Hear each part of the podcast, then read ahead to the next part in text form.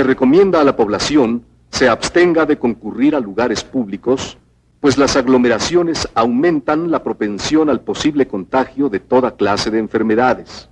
Bienvenidas, bienvenidas, bienvenidas a esto se llama Sin Spoilers, que ya si se les olvidó es una sección en la que hablamos de películas, las platicamos mientras las vamos viendo y es algo que no quería dejar aparte y que tal vez se mantuvo muy presente lo de leyendo, leyendo el, diario del Chavo del 8.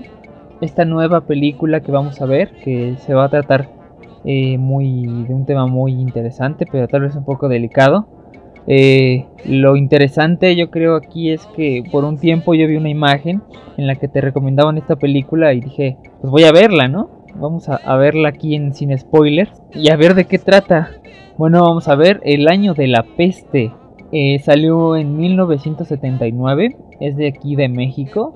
Eh, fue dirigida por Felipe Casals y el guion fue escrito por Gabriel García Márquez y está basada en la novela de Daniel Dafoe que se llama eh, Diario del Año de la Peste. Mm, igual podríamos leer el libro, yo creo que sí sería bastante innecesario, pero el reparto es de José Carlos Ruiz, Alejandro Parodi, Rebeca Silva, Tito Junco, Ignacio Retes, Humberto Elizondo, Eduardo Alcaraz y Leonor Yausas. Que hay varios nombres que, que se me hacen muy conocidos, pero hay otros que no, ni idea. Si ustedes conocen parte de, este reparto, pues háganlo saber en los comentarios para saber eh, un poco más de la vida de estos personajes, de estos actores, actoras. Ahora vamos a leer la sinopsis. Cuando la vida de una ciudad se ve amenazada por una epidemia, la verdad puede ser el mejor antídoto. Película mexicana de ciencia ficción dirigida por Felipe Casals y ganadora del premio Ariel en la categoría de mejor película, mejor guion y mejor dirección. ¡Wow!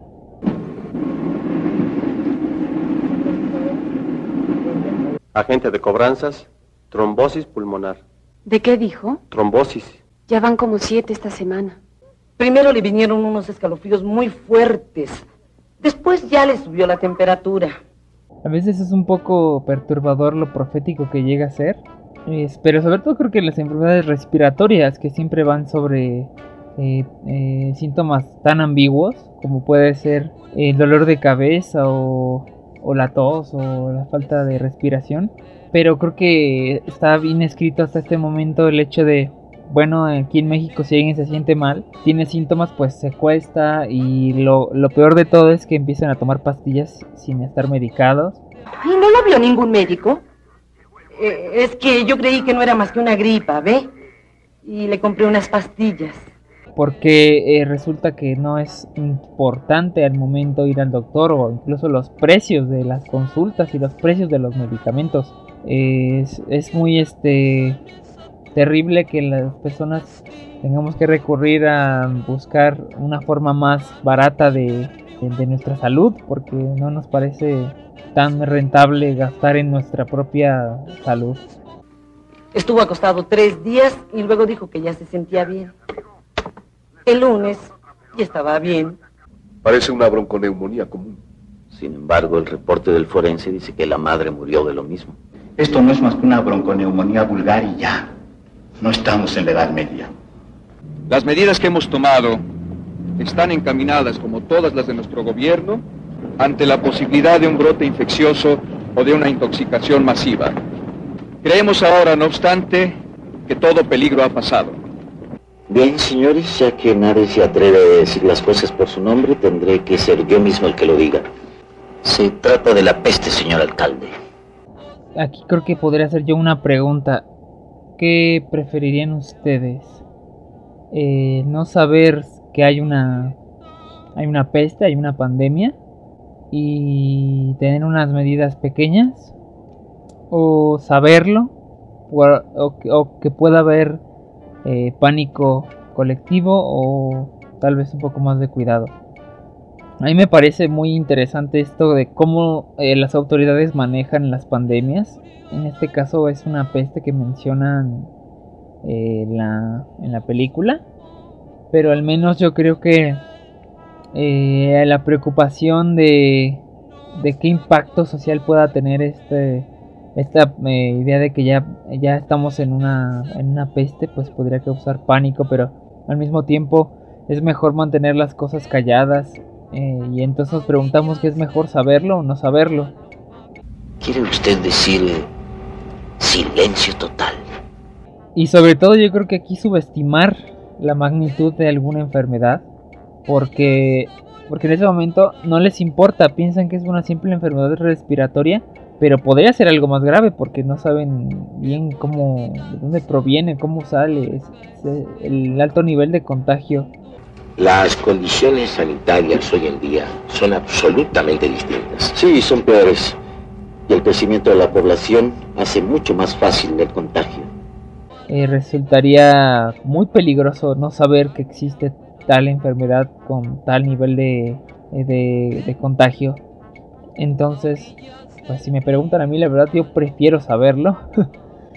Pero ya depende de cada quien, ¿no? ¿Qué son 50 o 60 muertos en una ciudad de 13 millones de habitantes?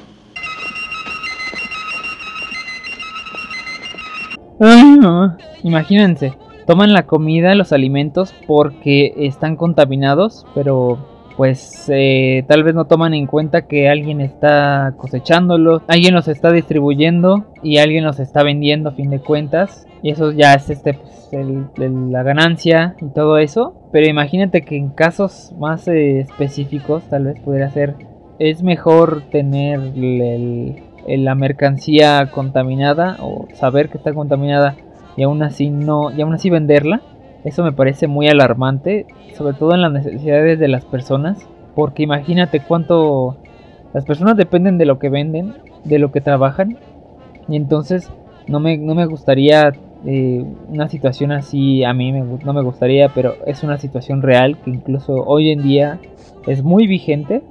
Eh, tener que arriesgarse no solo con tu mercancía, sino con tu propia vida para vender. Mientras tanto, sería bueno que se quedaran un par de días, cuando menos. Doctor, yo vivo de mi trabajo. Yo también. Y pues sí, es muy importante tal vez desaparecer toda esa mercancía, todos esos alimentos, eh, bebidas y cosas en general que te causan, que causarían un daño terrible. Pero aún así hay que tomar en cuenta eso, eh, las ganancias, lo, lo, que la gente gana pues con el día, día a día.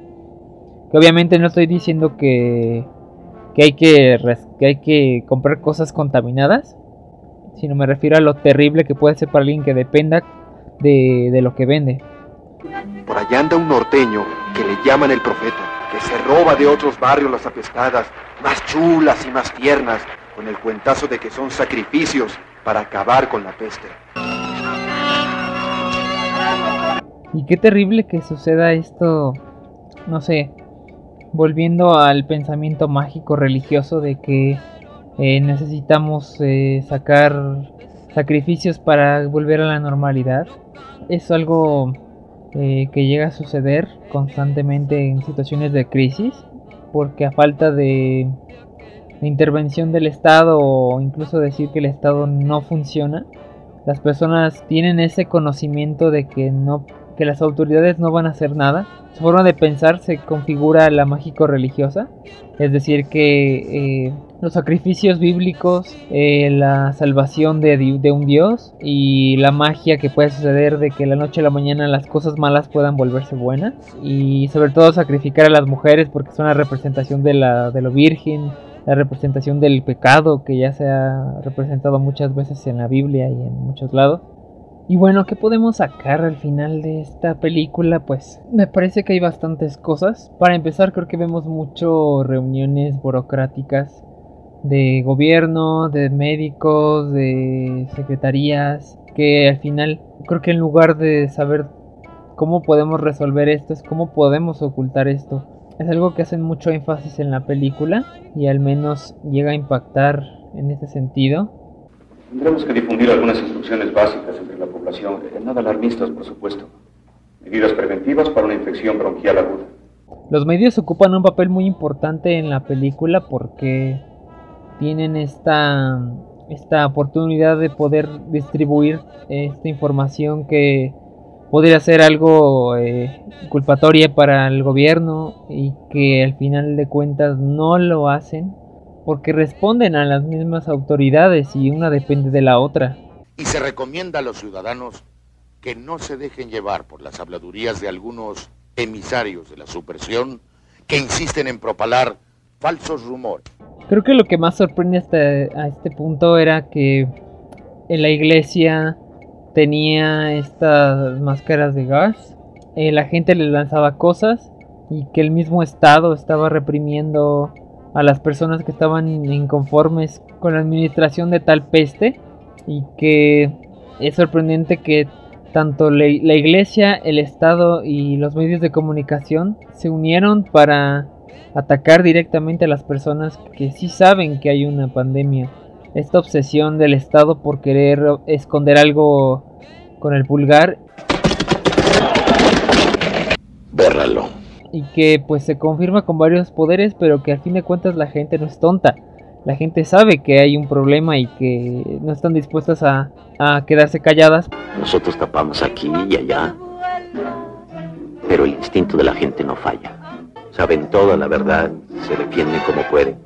Usan también cubrebocas y se ven muy extraños, muy diferentes a los que usa, por ejemplo, el, ejército, las, los policías, el Estado. Al final podríamos decir que lo que no se sabe, no se sabe, queda impune y que pues al final se puede descubrir la razón. En este caso creo que Gran parte de lo bueno de esta película se debe a los diálogos que seguramente escribió García Márquez. Y por eso mismo creo que aplaudo bastante eh, cómo está hecha esta película, muy escrita en todo sentido. No da como a cosas a malinterpretarlas o todo lo que expone lo explica perfectamente. Y entonces por eso les, les, digo que es mejor que vean esta película porque la neta sí vale, sí vale la pena y me parece que hay cosas eh, bastante interesantes de esta película que, creo que a fin de cuentas no las incluí en, este video, pero la verdad es que vale la pena ver esta película por tu propio criterio eh, completa. No, aquí esto no es un resumen, sino es como un tipo de eh, análisis, explicación de todo lo que se va. Estoy haciendo mi internado y preparando mi tesis. ¿Sobre qué tema? Análisis estadístico comparativo de la incidencia epidémica de variedades asintosomáticas de enfermedades infectocontagiosas en la Europa meridional durante la Alta Edad Media. ¿Qué signo es? Ni idea, man. Tiene cara de Aries. ¿Qué pasó con las verduras? Uy, hace tres días que no las traen. ¡Sáquenme de Venezuela! A nadie le viene mal una cuarentena. mientras la burocracia política manipule las instituciones como cosa propia, para su beneficio y la clase dominante a la cual pertenece. Este país seguirá jodido. A fin de cuentas creo que es una buena, muy buena película y que vale mucho la pena verla. Mm, espero que les haya gustado esto. Este es el final. Y que eh, haya sido de su agrado. No olviden darle me gusta, comentar, decir qué otra película quieren ver en, este, en esta sección de cine, cine spoilers para ustedes. Y ya, bueno, ya apesta año nuevo, ya es año nuevo básicamente. Y nos vemos con un nuevo video. Ya depende mucho de qué voy a enfocarlo, pero pues pueden dar sugerencias. Nos vemos a la próxima. Adiós.